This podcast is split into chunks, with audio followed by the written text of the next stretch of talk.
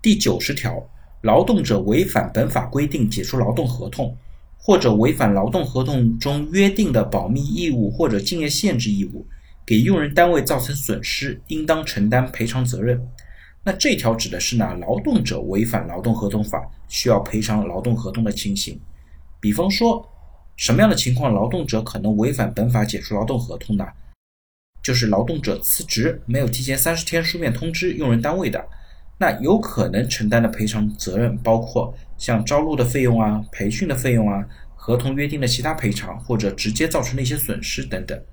另外呢，劳动合同当中也可能约定了保密义务或者竞业限制的义务。如果劳动者呢没有遵守相关的义务，把公司的保密信息外泄给竞争对手，或者呢没有遵从竞业限制的义务，应当按照相关的法律法规进行赔偿损失。有一些内容呢，其实可以参照劳动合同法的相关司法解释；另一些内容呢，可以参照反不正当竞争法的有关规定来参考。